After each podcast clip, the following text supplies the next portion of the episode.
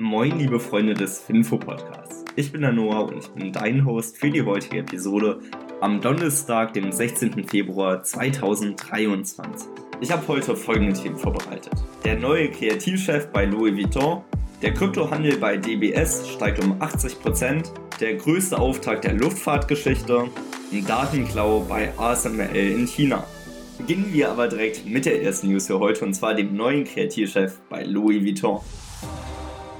Der Musiker Pharrell Williams wird der neue Kreativchef der Louis Vuitton Männerlinie. Damit ist Williams der Nachfolger des im November 2021 verstorbenen Virgil Abloh, der eine regelrechte Legende im Streetwear-Bereich war. Aber auch Williams kann einiges vorweisen, so ist er nämlich Pop-Superstar mit über 13 Grammy und zwei Oscar-Nominierungen und ich glaube, das Lied Happy kennt wirklich jeder von uns. Williams wurde in den 1990er Jahren mit der Hip-Hop-Gruppe The Neptunes bekannt und im Jahr 2008 entwarf er dann auch die ersten Schmuck- und Sonnenbrillen auch für Louis Vuitton.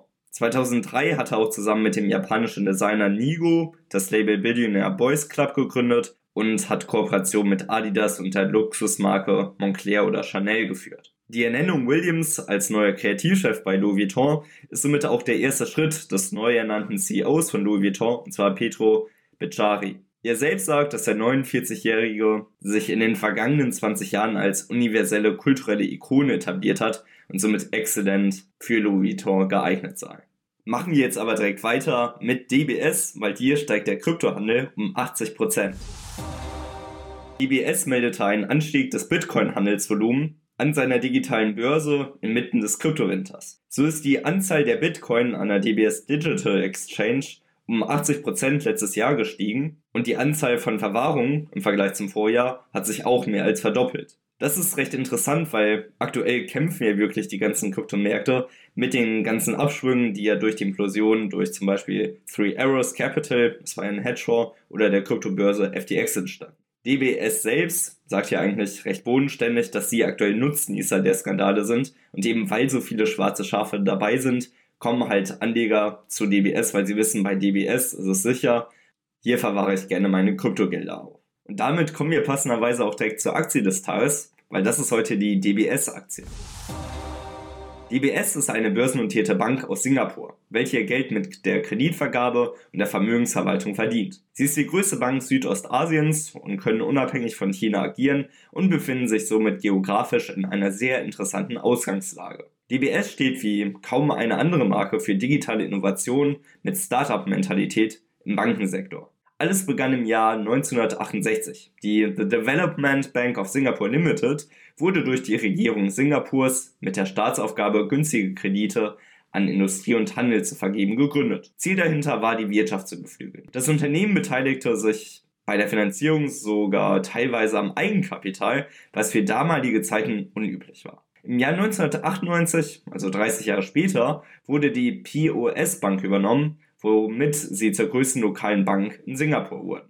Geführt werden die beiden Marken bis heute noch getrennt. Die The Development Bank of Singapore wird im Jahr 2003 zu DBS umbenannt. Das Akronym soll jetzt keine Abkürzung mehr sein, sondern das ist jetzt der tatsächliche Name. Mit dem Ziel, die Nummer 1 Bank in Südostasien zu bleiben, werden neue Märkte erfasst. Sie akquirieren kleine bis mittlere Banken in Indien Hongkong, Indonesien, Thailand und vielen weiteren. Diese Banken werden dann mit neuen Management ausgestattet und Geschäftsprozesse werden optimiert. Bei der Kreditvergabe steht nun die Qualität im Vordergrund. Heute ist es das wertvollste Unternehmen in Singapur und die Nummer 1 Bank in Südostasien. In Bezug auf Digitalisierung gelten sie als der Goldstandard in der Bankenbranche. DBS strebt danach, das Bankengeschäft zur Vergnügung zu machen. Nach eigenen Angaben schaffen sie das, indem sie digitale Technologien nutzen und somit nahtlos in ihr Leben einbetten. Damit einfache, schnelle und kontextbezogene Banking-Lösungen bereitstellen. Sie denken langfristig und setzen den Fokus darauf, das Leben ihrer Kunden zu bereichern, Unternehmen zu transformieren und nachhaltige Ergebnisse zu generieren. DBS ist ein Finanzwert, deshalb ist der Alle-Aktien-Qualitätsscore für das Unternehmen nicht ermittelbar,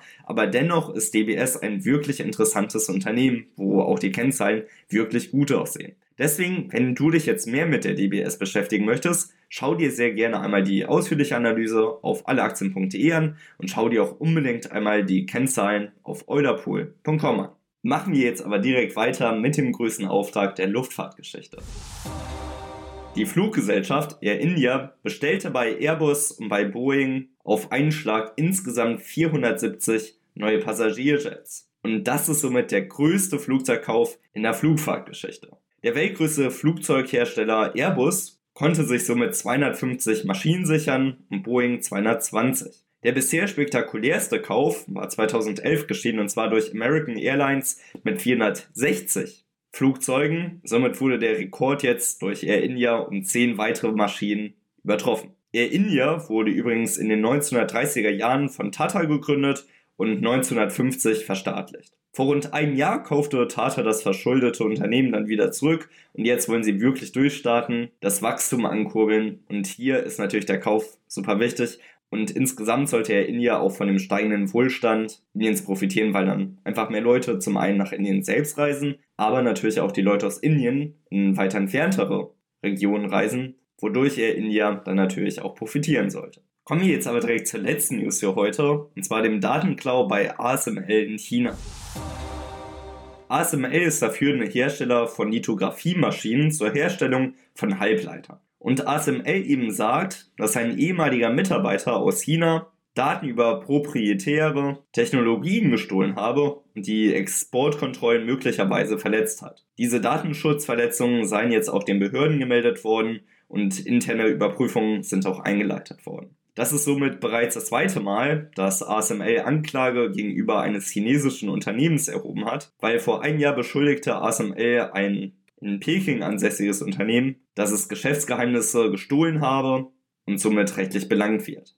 Das Klauen von Daten ist natürlich sehr problematisch und ärgerlich, insbesondere weil ASML nun mal der führende Hersteller von den Lithografiemaschinen ist, die auch teilweise in China nicht zugelassen sind, eben wegen den ganzen Richtlinien und Beschränkungen, die ja auch mitunter durch die USA verhängt worden sind. Und wenn diese Technologien jetzt doch nach China kommen, durch den Klau von geistigem Eigentum, dann kann es natürlich sein, dass China jetzt bald ähnliche Lithografiemaschinen herstellen kann und somit dann die Regulierung und Beschränkungen nichtig sind. Kommen wir zu guter Letzt aber auch zum Fakt des Tages, weil offiziell ist China atheistisch, aber der christliche Glaube erlebt einen gewaltigen Ausschwung. Es gibt nämlich geschätzte 54 Millionen aktive Kirchengänger im Land und das sind mehr als etwa in Italien. Und aufgedröselt sind ca. 40 Millionen Protestanten und 14 Millionen Katholiken. Das allerdings soll es mit der heutigen Episode des Finfo-Podcasts gewesen sein. Ich hoffe, du hattest Spaß beim Zuhören und wir hören uns dann nächstes Mal wieder. In dem Sinne wünsche ich dir einen wunderschönen Tag. Bis morgen. Ciao.